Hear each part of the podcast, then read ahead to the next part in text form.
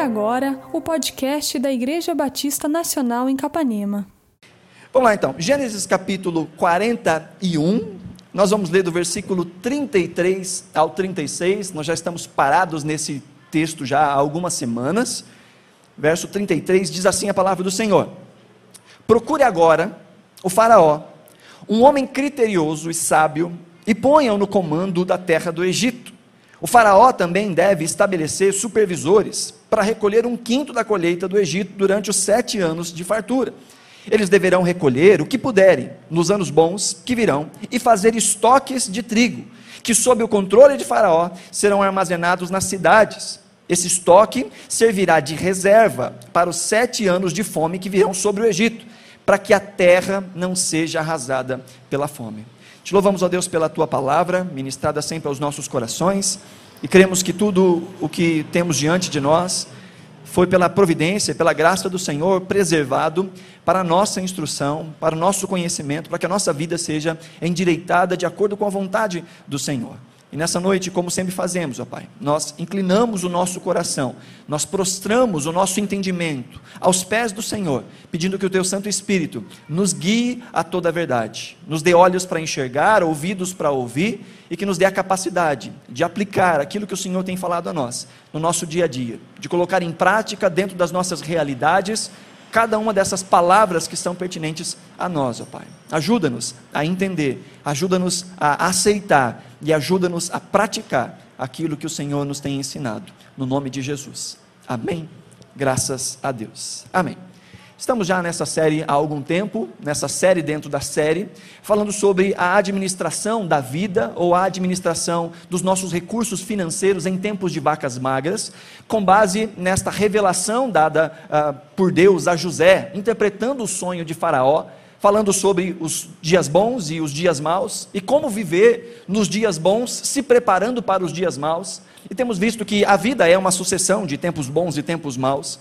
E uma vida responsável nos dias bons nos vão, vão nos dar bases para que possamos enfrentar os dias maus de uma maneira melhor, de uma maneira mais preparada.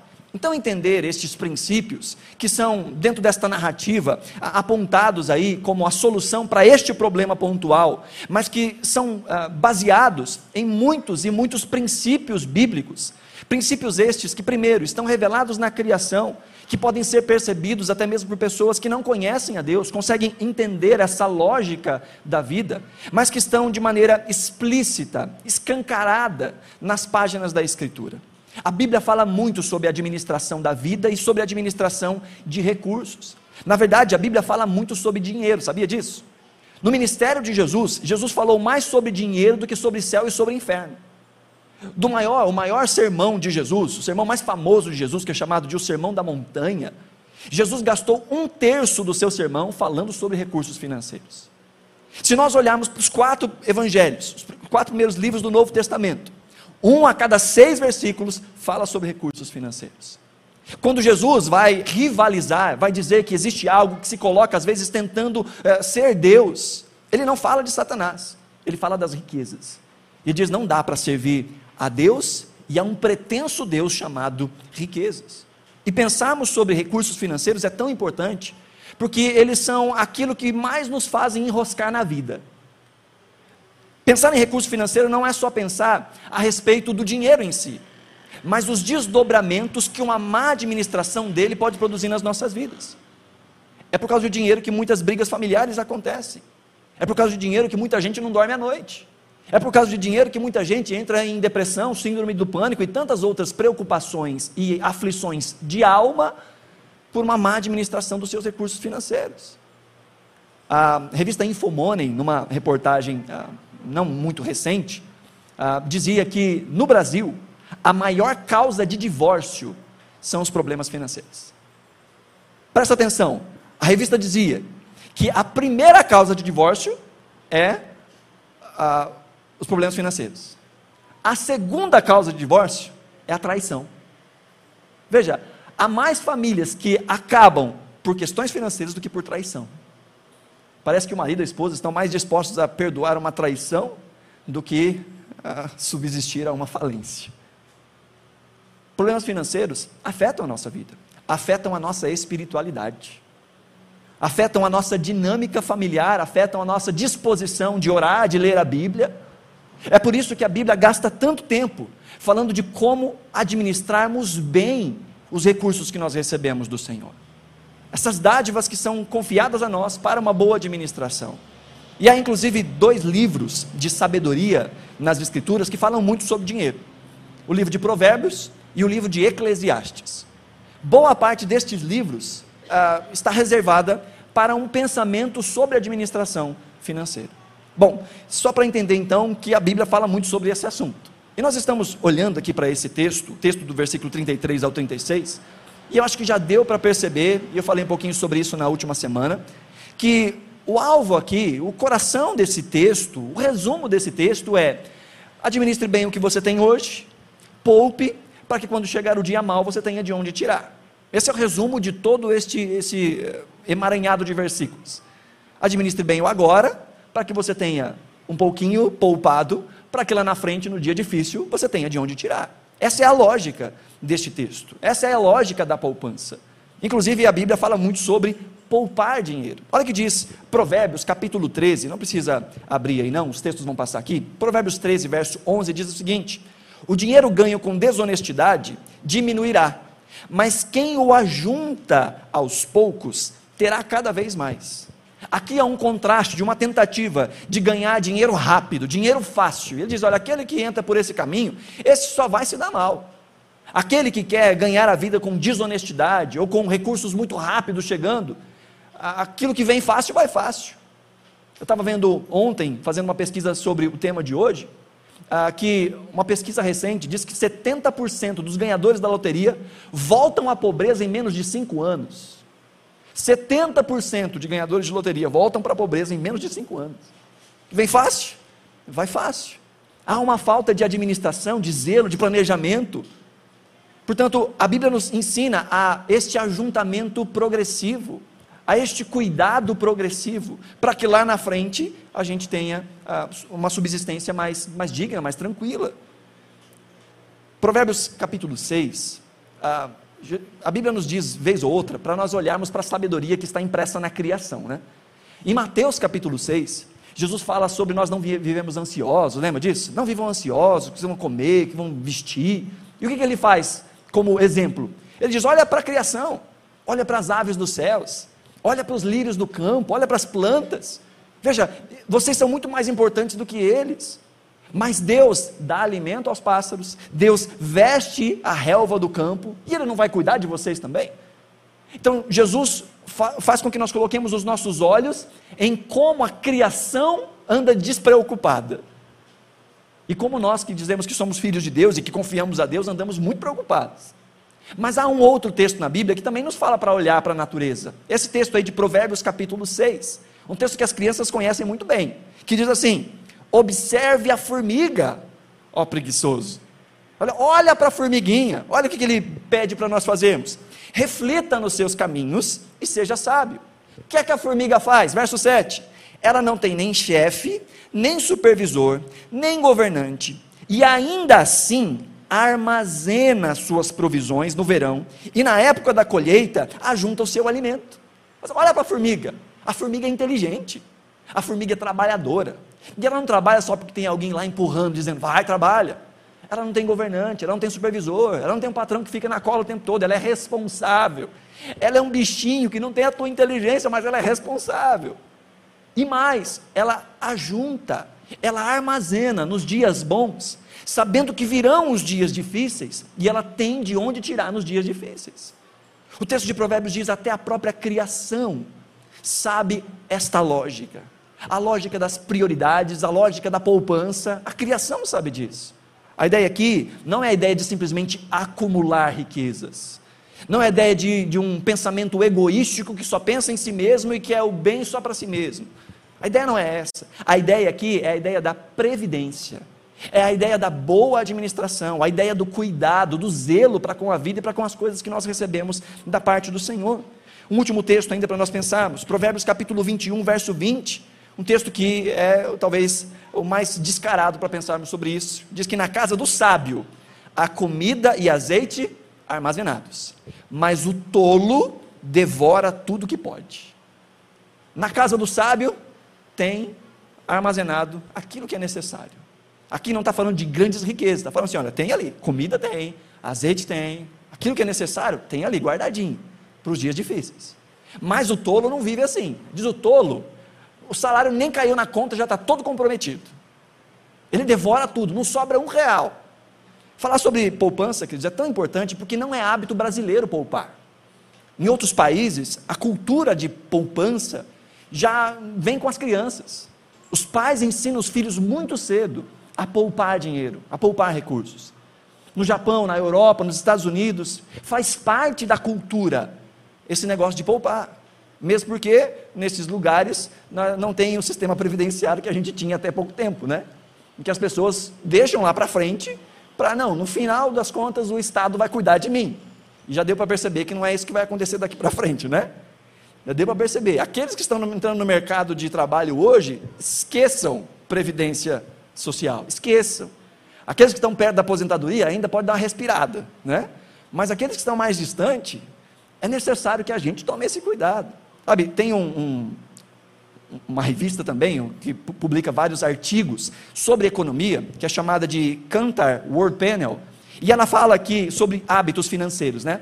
Que a média, presta atenção nisso, a média da população japonesa economiza 20% do que ganha. A média da população brasileira, uh, japonesa, desculpa, economiza 20% do que ganha. A média da população europeia economiza 15% do que ganha. Você quer saber qual é a média da população brasileira? A média dos japoneses economiza 20%, 20 que ganha. Dos europeus, economiza 15% que ganha. No Brasil, a média dos brasileiros gasta 2% a mais do que ganha. A média dos brasileiros. Então, poupar, economizar, guardar, não é uma coisa que é um hábito brasileiro. E é bem por isso que é tão necessário nós refletirmos sobre isso e de nós, inclusive, ensinarmos e adestrarmos os nossos filhos a uma visão correta dos recursos financeiros. Sabe, desde pequenininho, e eu tenho que tomar cuidado, porque a sogra e o sogro estão aqui hoje, a vovô e vovó ensinam para as crianças, os pais também fazem isso, tio faz muito disso, de chegar e falar assim: toma aqui, cincão, vai lá e gasta. Né? Aí os pais querem a, ah, agradar a criança, fez tudo certinho, então toma, vai lá, gasta. E são poucos que ele diz que dizem assim: olha, tira uma parte reserva uma parte, guarda uma parte. E isso é um hábito que nós devemos ter, queridos. Nós que somos pais, precisamos ensinar isso na prática para os nossos filhos. Ensinar a respeito de educação financeira, ensinar a respeito de dízimos e ofertas.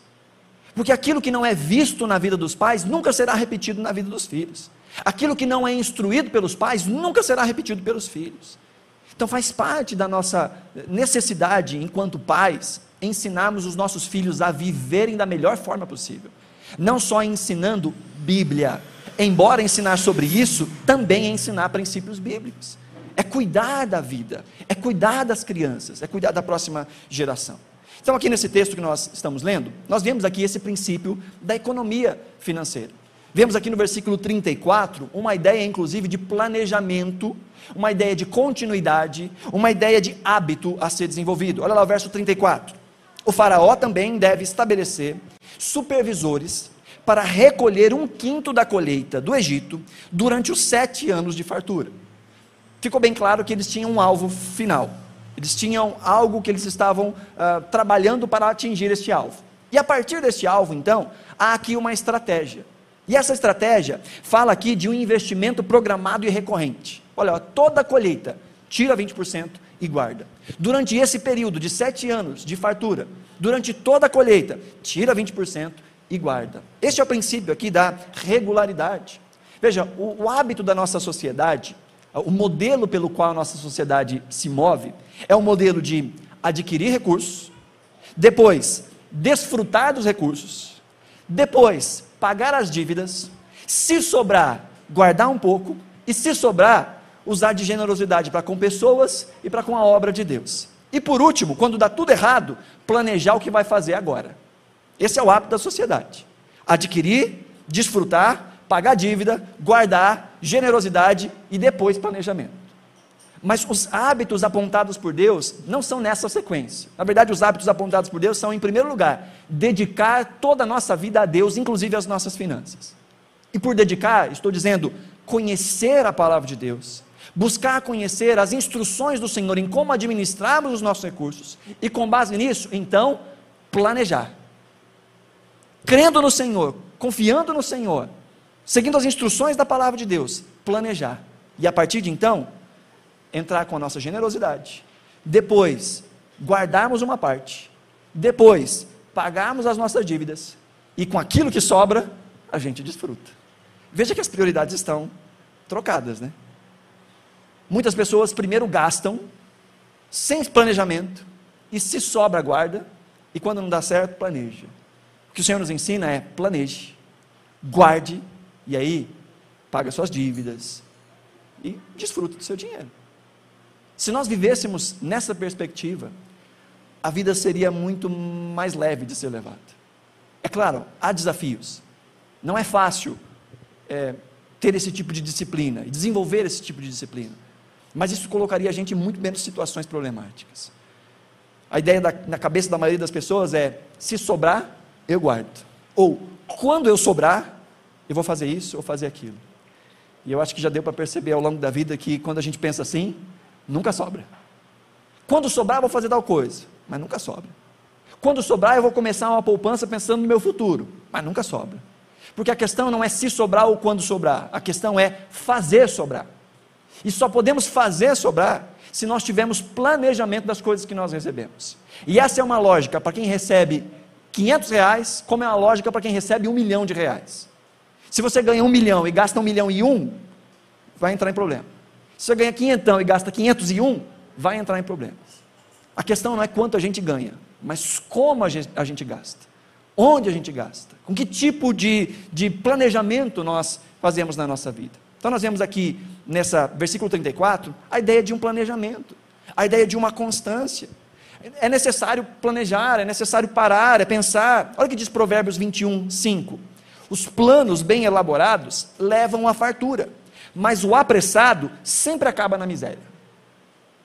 A ideia de ser impulsivo, a ideia de não pensar antes de gastar, a ideia de não pensar antes de entrar num negócio, antes de terminar um negócio, antes de entrar numa dívida. Essa, essa falta de planejamento leva à miséria. A ideia é planeje, é necessário planejar. E é necessário também ter um controle.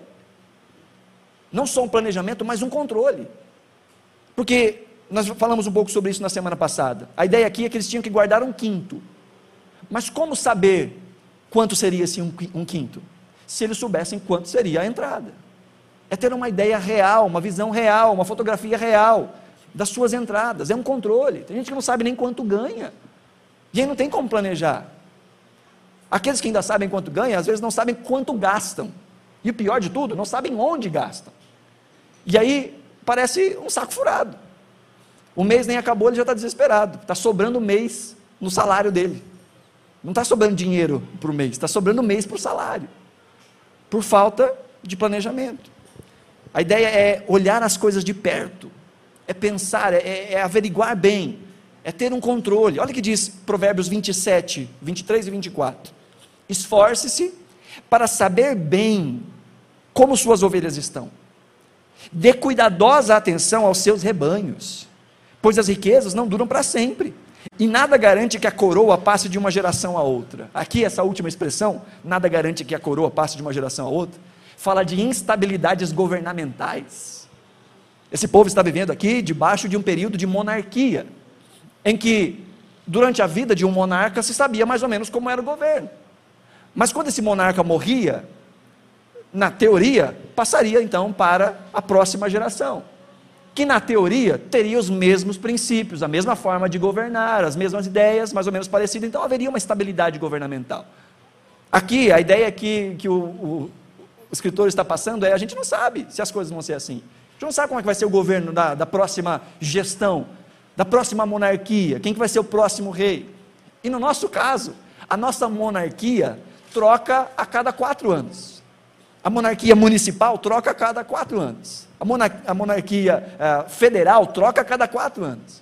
E nós não sabemos como é que as coisas vão ficar. Nós temos expectativas, nós temos esperança, nós buscamos, nós é, estudamos as propostas dos candidatos, não é? Todo mundo não faz isso?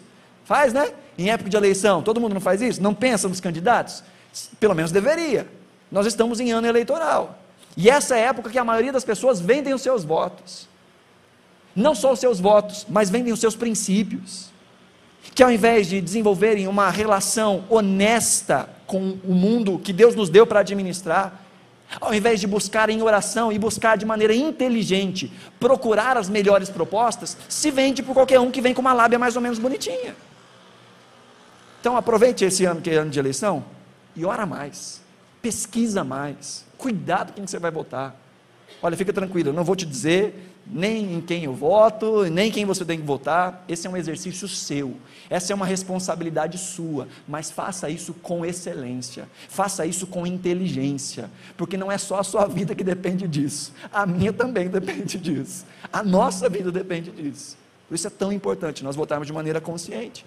Mas a ideia aqui do texto, no versículo 24, é: olha, a gente não sabe como é que vão ficar as coisas financeiramente falando. Então, veja de maneira atenciosa as suas entradas. Pense de maneira atenciosa daquilo que te gera lucro. Na sequência do texto ainda, depois se você quiser ler aí o Provérbios 27, ele fala, porque as ovelhas vão gerar lã, os, os carneiros vão gerar aí para você comida. Então a ideia é, cuida bem, porque isso vai servir lá na frente. Aqueles que é, têm mais apego às questões do sítio, né, aqueles que são agricultores, entendem isso. Esse tipo de investimento, esse tipo de cuidado que pega lá um porquinho, né? Aí vai engordando porquinho, na expectativa de lá na frente, quando o porquinho estiver gordo, carneia o porquinho, não é isso? Pega lá um terneiro, aprendi a falar terneiro, pega um terneiro, engorda o terneiro, aí lá na frente o terneiro vira carne, vira churrasco, né? Enche a geladeira. Então essa ideia de cuidado com o que tem agora, pensando lá na frente de maneira correta, de maneira boa, pensando naquilo que vai ah, alcançar como objetivo. Então, aqui vemos no versículo 34 essa necessidade de um planejamento, essa necessidade de um controle, essa necessidade de uma constância. Não é algo esporádico, é algo que deve ser feito recorrentemente. Aqui fala, durante esses sete anos, façam isso recorrentemente. E é interessante que mais à frente, lá no capítulo 47, nós vamos ver, vamos ver que mesmo durante o tempo de vacas magras, eles continuavam guardando um quinto. No capítulo 47, vai nos mostrar que a, a fome chega, o tempo de fome chega, a miséria chega para todas as regiões.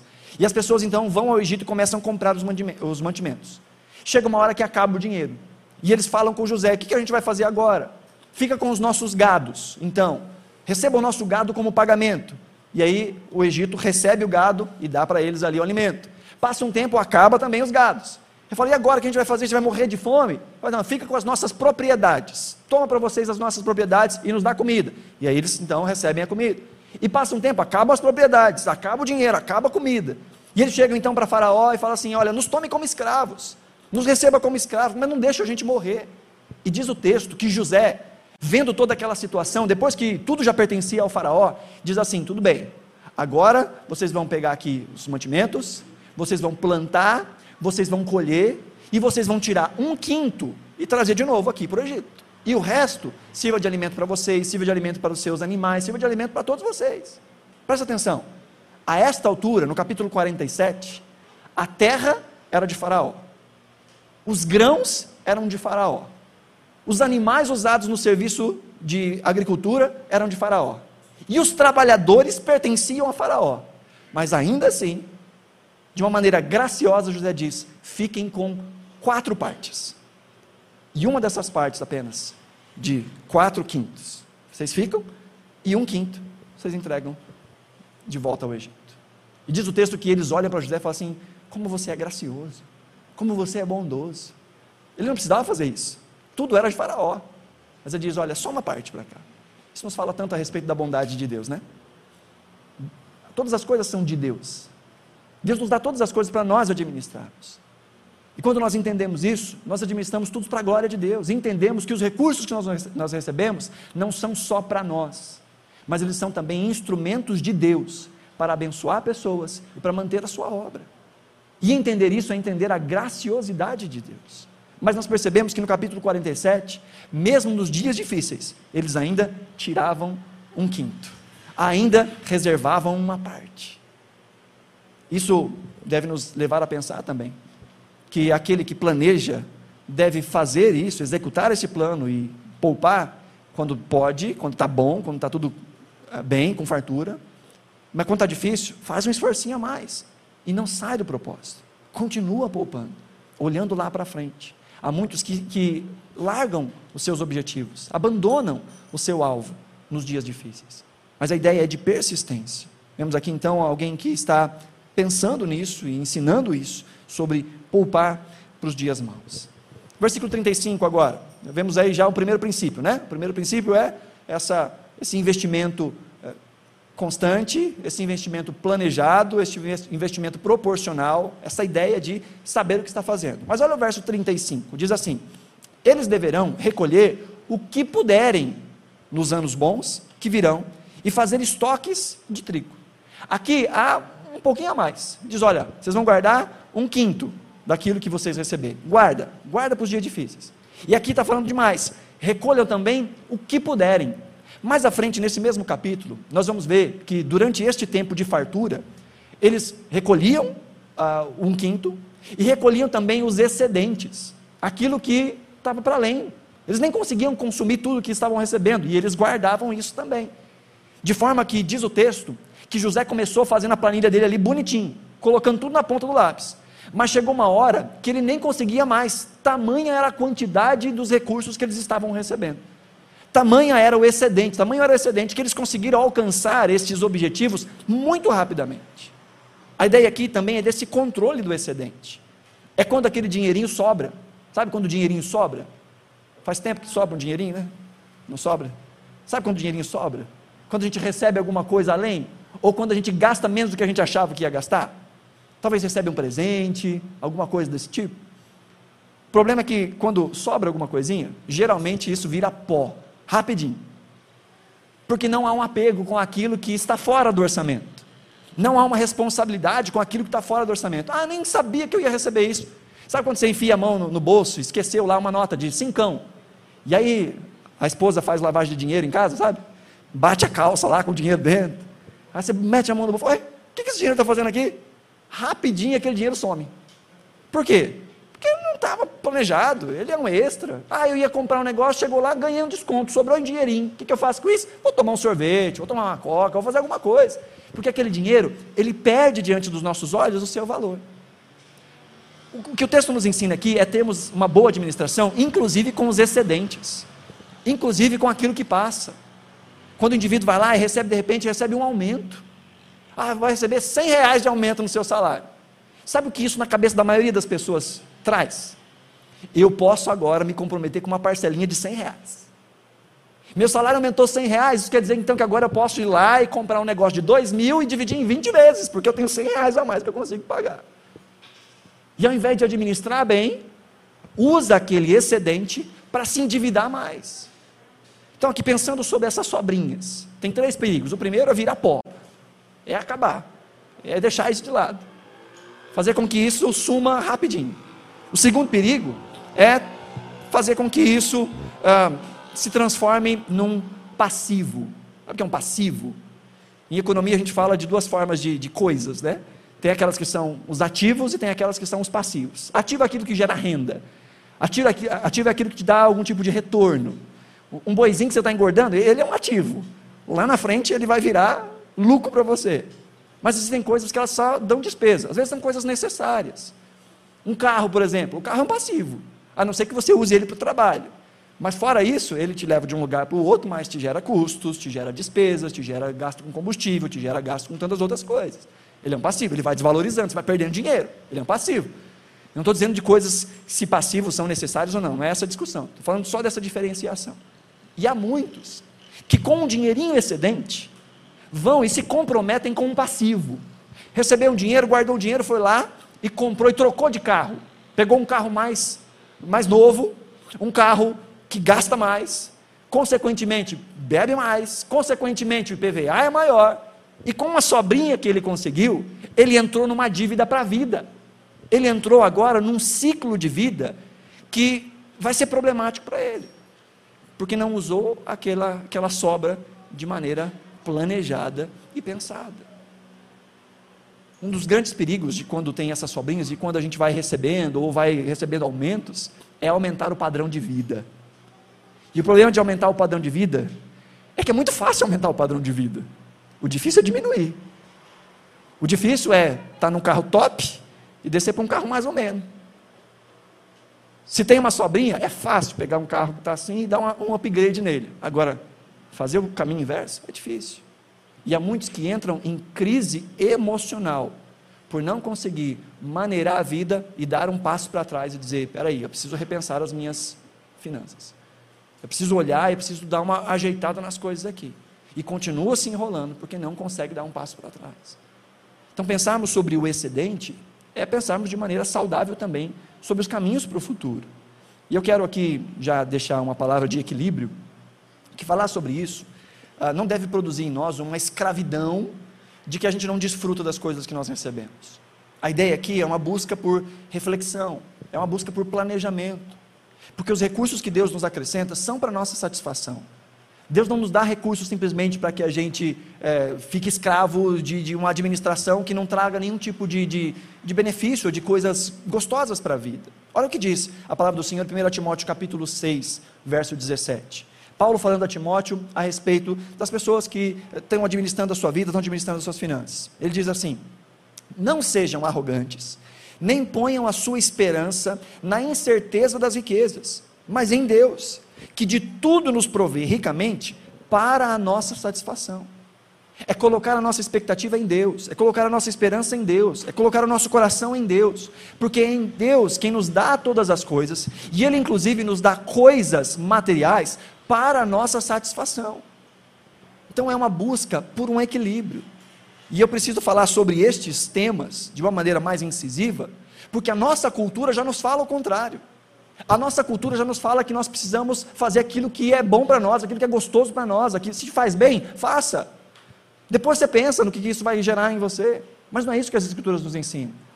As Escrituras nos ensinam a adiar a gratificação a pensar e às vezes sofrer um pouquinho no curto prazo, a fim de encontrar no longo prazo uma felicidade mais duradoura. Que é muito melhor do que a gente ficar alegre rapidamente no curto prazo, mas passar depois o resto da vida se arrependendo daquela escolha que fez. É muito melhor sofrer um pouquinho a ausência de algo, e quando a gente tiver esse algo, a gente não tem dívidas, do que ter aquele algo o mais rápido possível, mas ao mesmo tempo se enfiar numa dívida que às vezes a dívida e os juros que a gente paga são maiores do que o próprio valor do bem. Pensar sobre isso é trazer liberdade para nós, queridos. Cristo nos libertou e nós não devemos nos colocar como escravos de nada nem de ninguém, porque quanto mais nós fazemos isso, menos sobra nós para Deus, menos sobra nós para nossa família Quanto mais escravos nós estamos das situações, falta é, energia, falta tempo, falta disposição, falta alegria para fazermos aquilo que nós de fato fomos chamados para fazer. E uma má administração dos recursos nos coloca nesse tipo de escravidão, que nos impede de ver a Deus e de ver as pessoas que estão ao nosso redor. Vemos aqui então nesse texto também no versículo 35, a ideia aí de uma de um guardar no lugar certo. Olha aí de novo verso 35. Diz o texto: eles deverão recolher o que puderem nos anos bons que virão e fazer estoques de trigo que, sob o controle do Faraó, serão armazenados nas cidades. Quando o texto fala estoques de trigo, está falando de silos, está falando de lugares adequados para colocar os grãos. E esses lugares adequados eram nas cidades. Veja, o reino, o império egípcio era bem amplo, mas a ideia não era tirar da cidade a colheita, levar para a capital e no dia difícil ir lá na capital e trazer para a cidade. Aqueles que eram estrangeiros, estes iam para as cidades onde havia. É por isso que os irmãos de José saem lá da terra deles e vão até o Egito para poder buscar o recurso. Mas aqueles que faziam parte desta, deste império estavam em cidades onde esses recursos ficariam alocados. Para que fosse mais fácil essa logística, para que fosse mais rápida essa logística. E por que, eu estou falando isso, queridos? Para falar sobre o, o local adequado. O trigo era colocado no silo. E por que, que o trigo é colocado no silo? Para proteger, para guardar de uma maneira protetora. Assim como quando nós estamos economizando e fazendo nossa poupança, nós precisamos proteger os nossos recursos. Proteger de quem? Antigamente as pessoas guardavam dinheiro embaixo do colchão, né? Lembra disso? Eu vi até uma reportagem um tempo atrás do indivíduo que guardou a vida inteira dinheiro debaixo do colchão. Aí um dia ele achou que estava muito rico, mas as notas que ele tinha já tinha passado uns três, é, a, a, moeda já tinha mudado umas três vezes, e aí já não valia mais nada. Ele estava cheio de dinheiro debaixo do colchão que já não valia mais. Então ele tem que colocar no lugar certo. Para proteger, primeiro, proteger dos ladrão, né? Ficar guardando dinheiro em casa é problema. Proteger dos ladrão. Mas tem um ladrão pior que os ladrão. E esse aparece todo dia. Esse dorme e acorda com a gente. E não é seu cônjuge, não é seu marido, não é sua esposa. O ladrão é a gente mesmo. E às vezes nós precisamos proteger os nossos recursos de nós. Já guardou dinheiro na carteira? Por quanto tempo? Quanto tempo o dinheiro fica na carteira? Ah, vou guardar isso aqui para depois. Aí de repente vai no lugar, ah, mas eu tenho um dinheirinho aqui, depois eu reponho. Então é necessário colocar no lugar protegido. E no nosso caso, ah, isso vai se aplicar de uma dinâmica um pouco diferente.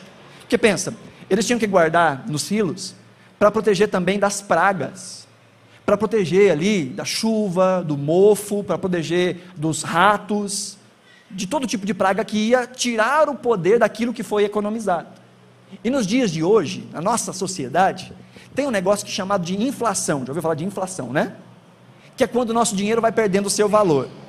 Se você falou assim, olha, ano passado, pensa você lá no ano passado, falou assim, eu não sei como é que as coisas vão ficar em 2020, então eu vou guardar um dinheirinho aqui para eu comprar arroz. Arroz. Aí você foi lá, viu o preço do arroz no mercado e guardou o dinheiro para comprar arroz.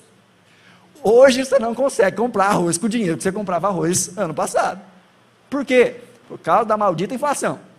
O dinheiro já não vale mais o que ele valia lá atrás. Já viu aquela sensação? Você fala assim, poxa, eu fui no mercado, vim com uma sacolinha só e gastei esse tanto. A inflação. E quando nós guardamos dinheiro, precisamos pensar nisso. E aí eu não vou entrar em detalhes técnicos, porque isso requer de nós um pouco mais de pesquisa, um pouco mais de busca. Mas existem vários tipos de aplicações que nos protegem disso. Aplicações que rendem mais do que a poupança, aplicações que rendem além da inflação, que têm a inflação como base, então elas sempre vão render além da inflação. Aí tem opções de taxa eh, de, de renda fixa, de renda variável, ações, imóveis, tem um monte de coisas. A questão é, nós precisamos pensar nessas coisas. E hoje nós vivemos um tempo em que isso está muito acessível. É muito fácil encontrar bom material sobre essas coisas. Porque tem duas formas de nós protegermos bem o nosso dinheiro. A primeira, a mais difícil e a mais rentável, é estudar, é pesquisar. Estudar, não estou falando assim, faz um curso de administração financeira, faz um curso sobre investimento. Não. Leia, pesquise, ouça pessoas, leia reportagens, faça pesquisas com pessoas que já têm esse hábito. Essa é a primeira opção. A segunda é procurar serviços que façam isso por você. E existem pessoas especializadas que fazem esse tipo de trabalho. É óbvio que você vai deixar uma comissão na mão dessa pessoa, vai gastar um dinheiro que você não gastaria se você fizesse isso sozinho. Você vai lá no banco, você procura lá um tipo de investimento, o gerente vai olhar para sua cara e fala assim: esse investimento é perfeito para você, e às vezes é perfeito para ele, mas não para você. Às vezes até te protege um pouquinho, mas protege mais ele. Faz ele bater a cota do mês, sabe? Faz ele bater ali a meta dele. Então é pensar que o estudo é o melhor caminho. Mas existem outras formas de também proteger os nossos recursos quando nós não sabemos fazer isso sozinho. Pesquisando, conversando com outras pessoas e talvez até mesmo pagando alguém que faça isso por nós. Mas a ideia é proteger o dinheiro para que ele venha valer aquilo que ele precisa valer lá no futuro. Amém, queridos? Está ficando bem explicado? Está dando para entender tudo aí? É, a minha ideia é que nós sejamos bem aplicados aqui. É, é uma ideia muito prática. Olha o verso 36. Que isso aqui, então, vai ser o que vai amarrar tudo isso que eu falei até agora. Verdade é o que vai estabelecer os parâmetros para tudo isso que eu falei até agora. Verso 36 diz: Esse estoque servirá de reserva para os sete anos de fome que virão sobre o Egito, para que a terra não seja arrasada pela fome. É isso aqui que define todo o resto. É isso aqui que define a, o tempo em que você vai investir, que define a, a proporção que, que precisa ser investido, que define o local onde isso vai ser colocado porque são os objetivos que traçam para nós os parâmetros. O que é que nós queremos? Aonde nós queremos chegar? Não é simplesmente acumular por acumular, não é simplesmente poupar sem nenhum tipo de, de pensamento ou de objetivo, porque nós não temos a capacidade, nós seres humanos não temos a capacidade de nos esforçarmos em coisas que para nós não fazem sentido. Talvez até comece um pouco, faça um pouco, mas ir além requer sempre que a gente saiba o que a gente está fazendo.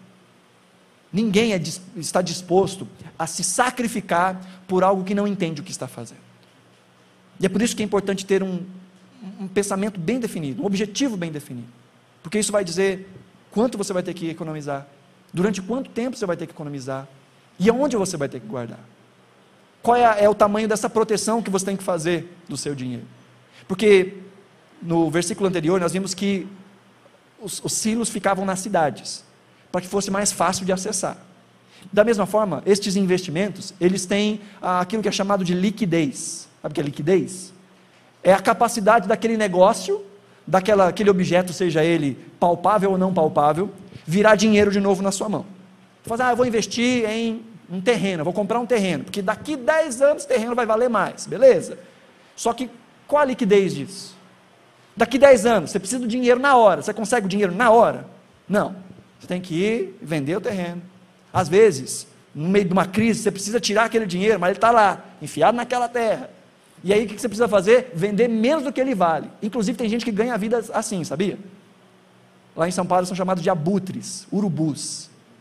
Que são aqueles que estão em todo tempo procurando gente que está mal das pernas, gente que está tendo problemas em casa, problema de saúde, e que tem que vender algo de maneira muito rápida, e por isso vende de maneira bem barata. Então eles compram isso barato e vendem a preço de mercado e assim ganham a vida. Então existem coisas que levam tempo. Tem alguns investimentos, você chega no banco e você passa o cartão e você saca. Outros tem que chegar no gerente e falar assim: eu vou precisar de tanto uh, na minha conta. Ele fala: beleza, amanhã vai cair na sua conta. Outros falam: gerente, eu preciso aqui do meu dinheiro. Ou através de aplicativo. Fala, beleza, daqui um mês o dinheiro cai na sua conta. Que depende do tipo de liquidez. E isso tem a ver com qual é o nosso objetivo. Se o seu objetivo é a aposentadoria, então é melhor que você se proteja de você o máximo que puder. Deixa um negócio que você vai conseguir tirar só lá na frente. Mas às vezes seu objetivo é umas férias no final do ano. Às vezes o objetivo é fazer um puxadinho no fundo de casa, é dar uma arrumada no carro, é fazer alguma coisa a mais a curto, médio prazo. Então, para isso, você vai pensar o tipo de aplicação que é mais pertinente, o tipo de tempo, quanto que você vai fazer de esforço para que isso possa acontecer de maneira mais uh, rápida na sua vida. Então, o propósito, primeiro, define para nós os parâmetros. É com base na, no objetivo que nós vamos traçar a estratégia. Segundo, o propósito também produz em nós motivação, produz em nós persistência. Sabe aquele, aquela pessoa que está economizando e fala assim: não, eu, eu preciso concluir esse objetivo. Eu quero é, sair do aluguel. Então eu preciso economizar tanto todo mês. E para isso eu vou precisar cortar aquelas saidinhas de final de semana. Aí chega o final de semana, nossa, eu queria tanto sair. Não, mas eu estou aqui no propósito, eu tenho um objetivo, e essa semana não vou sair, vou ficar tranquilo, porque não posso estourar meu orçamento. Então, o objetivo também nos dá essa base para continuar. Olha o que diz Provérbios capítulo 16, Provérbios 16, 26. O apetite do trabalhador o obriga a trabalhar, e a sua fome o impulsiona. Você olha, existe algo que o motiva, algo que o coloca para frente, a sua necessidade, o seu objetivo. A fome dele é que faz ele continuar trabalhando. A mesma ideia de termos o objetivo que nos produz aí, então, essa, essa motivação e essa persistência. Mas eu não posso encerrar, queridos, essa mensagem sem antes falar daquilo que é mais importante sobre isso tudo, que é a questão da motivação, a questão do coração. Nós vemos aqui a Bíblia nos ensinando de inúmeras maneiras sobre a importância de poupar, a importância de guardar. Mas por outro lado, nós vemos a Bíblia também condenando o acúmulo. Você já ouviu esse texto? Mateus capítulo 6. Jesus vai dizer no versículo 19: Não acumulem para vocês tesouros na terra. Como é que casa as duas coisas? Eu tenho que poupar e ajuntar? Ou eu não posso acumular? E aí vem o princípio que é fundamental para todas as coisas na vida. A questão não é a coisa, mas como nós nos relacionamos com a coisa. Como tudo na vida, existe um jeito santo de fazer e um jeito mundano e ímpio de fazer. Existe um coração que teme ao Senhor e porque teme ao Senhor faz determinadas coisas, e existe um coração que não confia no Senhor porque tem medo de que Deus não vai cuidar dele e por isso faz as mesmas coisas. Pelo lado de fora, às vezes a atitude é a mesma, mas a questão está na motivação, a questão está no coração. Quando Jesus diz lá em Mateus capítulo 6, versos 19 a 21, não acumulem tesouros na terra, o que Jesus está rivalizando ali, o contraste que Jesus está fazendo, não é um contraste com poupança. O que Jesus está falando é sobre adoração. O que Jesus está falando é não deposite a sua confiança nas coisas dessa vida. O que Jesus está falando é que onde está, isso ele vai falar no versículo 21, onde estiver o seu tesouro, aí estará o seu coração. Jesus está dizendo é a prioridade do seu coração, e ele fala isso no versículo 33, é o reino de Deus e a sua justiça. Essa é a sua prioridade. É aí que tem que estar o seu coração, na confiança em Deus, em viver para Deus, e não em viver em favor das riquezas ou em função das riquezas, em função de um bem-estar. Abra sua Bíblia aí comigo em Lucas, Lucas capítulo 12. Lucas 12, Jesus conta uma parábola a partir do versículo 13. Há uma provocação e Jesus responde essa provocação com uma parábola. Lucas 12, verso 13 diz assim: Alguém da multidão lhe disse: Mestre, dize a meu irmão que divida a herança comigo. Respondeu Jesus: Homem, quem me designou juiz ou árbitro entre vocês? Então lhes disse: Cuidado Fiquem de sobreaviso contra todo tipo de ganância. A vida de um homem não consiste na quantidade dos seus bens. Então, contou esta parábola. A terra de certo homem rico produziu muito. Ele pensou consigo mesmo: o que vou fazer? Não tenho onde armazenar a minha colheita. Então disse: já sei o que vou fazer.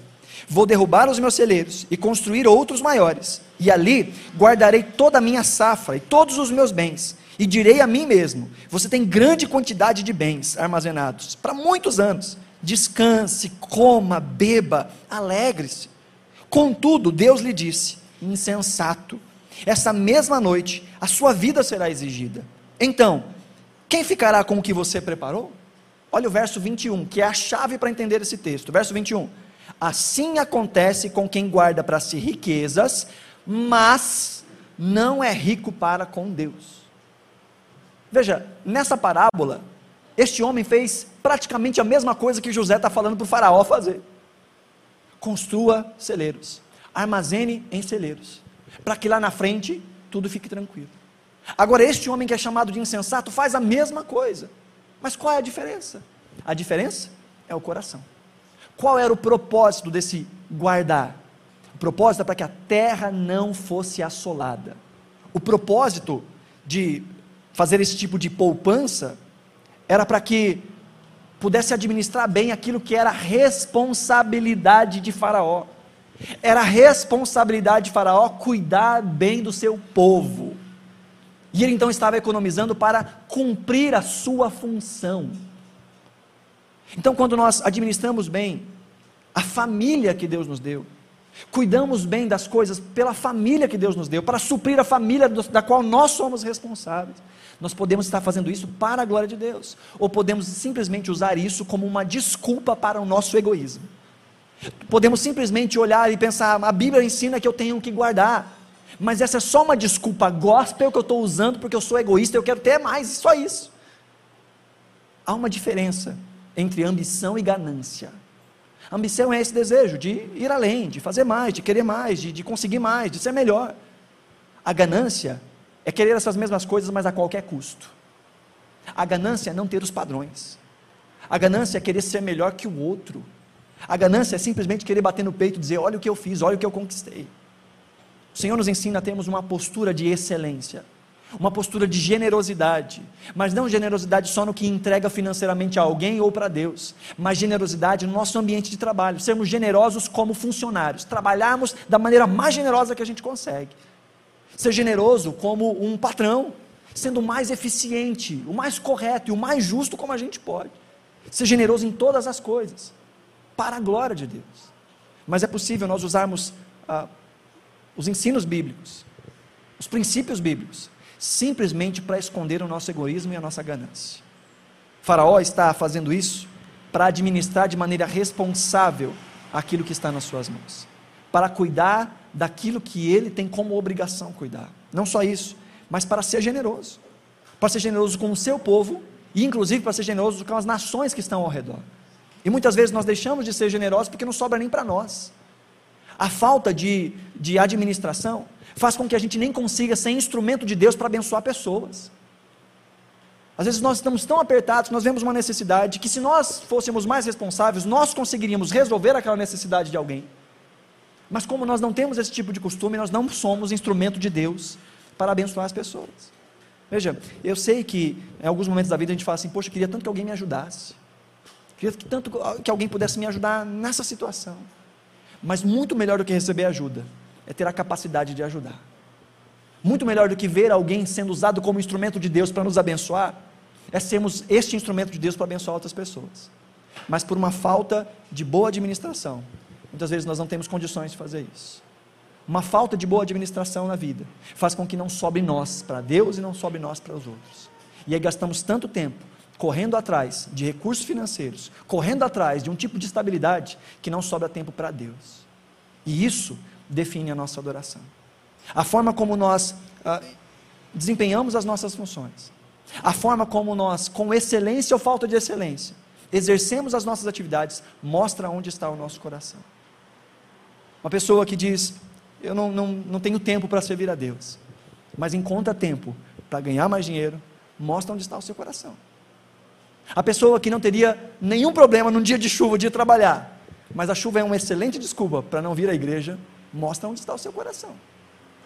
A pessoa que diz: Eu não tenho mais forças, eu não tenho mais energia, então hoje eu não consigo orar, hoje eu não consigo ler a Bíblia, hoje eu não consigo participar de um culto. Mas se o patrão ligar e dizer que tem uma emergência no trabalho e vai, isso mostra onde está o coração. As nossas desculpas mostram onde está o nosso coração. O nosso empenho mostra onde está o nosso coração. A quem nós servimos? Nós podemos usar a Bíblia a nosso favor para continuarmos a servir a Mamon, a servir as riquezas. Podemos usar a Bíblia como desculpa para uma vida egoísta e para uma vida de ganância. Ou nós podemos usar as Escrituras da maneira como o Senhor nos deu ela, para que nós possamos administrar bem a vida, para que nos sobre vida, para que nos sobre tempos sem preocupações, para que nos sobre energia, para que nós tenhamos alegria, para que as nossas finanças estejam sob controle, que a gente pode dizer assim: não, eu posso fazer tal coisa para Deus, eu posso gastar este tempo na obra do Senhor, eu posso gastar esse tempo e deixar de lado alguma coisa, eu posso deixar de, de, de, desse tipo de atividade que talvez salvaria a, as minhas finanças, mas eu não vou precisar dessa salvação porque está tudo organizadinho. Eu vou perder essa oportunidade, mas é por uma boa causa, e eu não vou, não vou passar mal por causa disso, não. Quando nós entendemos que a vida bem gerida faz com que sobe a gente para Deus, e por que não para a nossa família? Há muitos que dizem: Eu estou fazendo isso pela minha família. Estou ajuntando, estou querendo dar para os meus filhos aquilo que eu não tive. E o que está dando para os filhos são só coisas. Não está se dando para os filhos. E os filhos não vão ter um pai presente, às vezes uma mãe presente. Porque os pais estão tão preocupados em dar conforto, esquecem daquilo que é fundamental: dar de si mesmo aos seus filhos. Cuidar dessa geração, cuidar das dádivas do Senhor. Muitos que dizem, eu quero deixar uma vida confortável para a família, mas chega lá na frente, porque não cultivou uma vida familiar, já não tem família a quem cuidar. Já perderam os laços afetivos. Os filhos cresceram e de repente tem um estranho dentro de casa, que ele não viu crescer, que ele não ajudou a, a desenvolver, que ele nem conhece. Porque gastou tanto tempo tentando dar coisas, enquanto que o Senhor pede para nós é de sermos estes que instruem os nossos filhos no caminho do Senhor e, inclusive, com o nosso exemplo, demonstrando as nossas prioridades. Portanto, tudo isso que nós falamos hoje, queridos, tudo isso que nós pensamos hoje, faz parte da vida, faz parte da administração da vida. É bênção de Deus, é sabedoria de Deus para todos nós, mas que a gente nunca perca o coração. Recursos financeiros não são um fim, são talvez um meio. O dinheiro é um ótimo servo, mas é um péssimo senhor. Os recursos financeiros podem ser usados para a glória de Deus, ou podem nos escravizar e nos tornar ímpios que se chamam de cristãos, nos tornar mundanos que vivem uma vida mundana, mas que dizem que têm uma fé. E tudo isso Só Deus e nós conseguimos saber. Porque é Ele quem sonda os nossos corações e é a gente quem sabe quais são as motivações das ações que nós tomamos e quais são as desculpas que nós inventamos. Que Deus nos dê sabedoria para vivermos de maneira responsável, maneira consciente, abençoada, e que isso possa ser visível também para outras pessoas, em nome de Jesus. Amém? Amém? Se você puder, coloque-se de pé, nós vamos orar. Esse é o momento de você colocar diante do Senhor o seu coração e a sua mente. Talvez ao longo dessa exposição, Deus trouxe à sua memória algumas ações que você precisa tomar para ser mais responsável. Vencer o consumismo, vencer os impulsos, a falta de planejamento, para trazer glória ao nome do Senhor. Talvez nessas noites o Senhor incomode o seu coração também em pensar sobre as suas prioridades. Qual é a nossa maior prioridade? Para que é que nós fomos chamados? Somos chamados para honrar a Deus em tudo que nós fazemos. Para sermos generosos, como Paulo diz a Timóteo. Ensine para que sejam generosos também para com as coisas do Senhor. Como Jesus critica naquele texto, insensato é aquele que acumula para si, mas que não é rico para com Deus. Que de sete dias de uma semana, muitas vezes não consegue reservar ao Senhor uma hora e meia de devoção, de adoração. 24 horas em um dia, às vezes não consegue reservar para Deus cinco minutos em oração, em leitura da palavra. Deus tem sido tão generoso para conosco. E Ele nos chama a termos o mesmo caráter de generosidade.